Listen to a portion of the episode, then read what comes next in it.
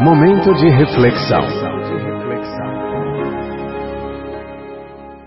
Neste momento de reflexão, convida a você conectar-se com o Criador para ouvir o que ele tem a falar para o seu coração através da sua palavra, a Bíblia Sagrada. Toda boa semente deve cair em boa terra. Por essa razão, pare o que você está fazendo neste momento e ouça a mensagem de Deus. Olá, tudo bem?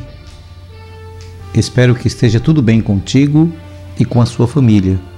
E que, embora tenha o estar tendo momentos turbulentos e nuvens negras pairem sobre você em forma de problemas e dificuldades, neste momento de isolamento social, vírus, pandemia, doença, saiba que tudo passa e que no final é semelhante a uma grande tempestade, que é assustadora, eu sei mas temos ventos, chuvas, raios, trovões, escuridão e até destruição de alguma coisa.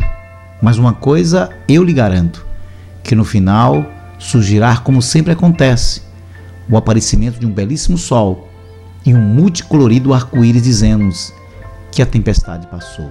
Toda escritura é divinamente inspirada e proveitosa para ensinar, para repreender, para corrigir, para instruir em justiça, a fim de que o homem de Deus seja perfeito e perfeitamente preparado para toda boa obra.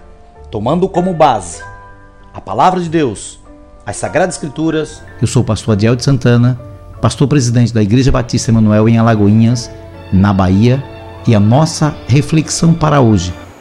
A Bíblia Sagrada é a revelação de Deus para a humanidade. A Bíblia foi escrita de forma humana, mas a sua autoria é divina.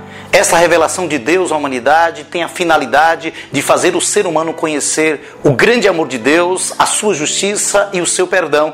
Deus revelou-se ao homem devido à incapacidade e limitações do homem em descobrir a Deus pelo seu próprio intelecto. A Bíblia Sagrada é a nossa regra de fé e prática e sempre foi usada como argumento para uma série de situações ao longo dos anos. E entre nós evangélicos, muitos versículos passaram a ser usados como regra de vida. No entanto, muitos adágios populares acabaram sendo creditados à Sagrada Escritura como sendo versículos bíblicos e são apenas frases populares que aos poucos entraram no vocabulário cristão. E até mesmo pregadores famosos costumam usar atribuindo-os como sendo da Bíblia. Frases que são citadas como sendo versículos bíblicos, mas que na verdade são apenas ditados populares. Você já ouviu a frase esforça-te e te ajudarei? A expressão esforça-te aparece 12 vezes na Bíblia, mas nunca acompanhada da frase eu te ajudarei. Observe, em Josué capítulo 1, versículo 6, versículo 7, versículo 9, versículo 18, esforça-te e tem bom ânimo. Em 1 Crônicas, capítulo 19, versículo 13, nos diz assim: esforça-te e esforcemo-nos. Em 1 Crônicas, capítulo 28, versículo 10, nos diz: esforça-te e faze a obra. Em Gálatas, capítulo 4, versículo 27, nos diz: esforça-te e clama. No plural, ela aparece oito vezes, sem o complemento citado, e eu te ajudarei. Espero que possamos aprender juntos o que está verdadeiramente escrito e que o texto sagrado verdadeiramente nos diz. Que Deus nos abençoe ricamente e que possamos crescer na graça e no conhecimento do Senhor Jesus Cristo. Amém.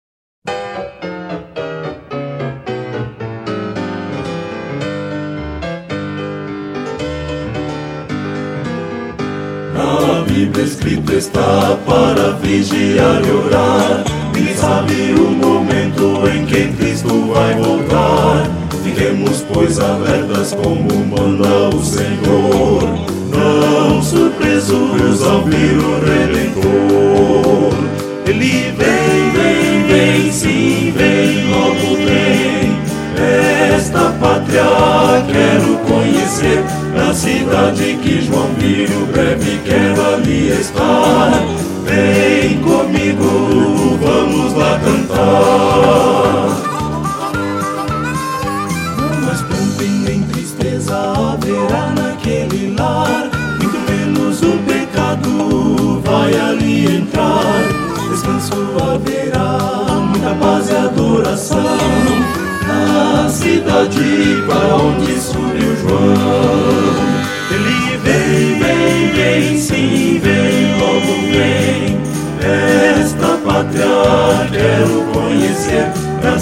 Cidade que João viu, breve quero ali estar. Vem comigo, vamos lá cantar, vem, vem, vem, vem. Para entrar nesta cidade você tem que renascer. Deixe que Jesus tome conta de teu ser. Ele é o caminho, a verdade e a luz. Venha Deus seguindo a Jesus. Vem, vem, vem, sim, vem, logo vem. Esta pátria quero conhecer, a cidade que João viu, breve quero ali estar. Vem.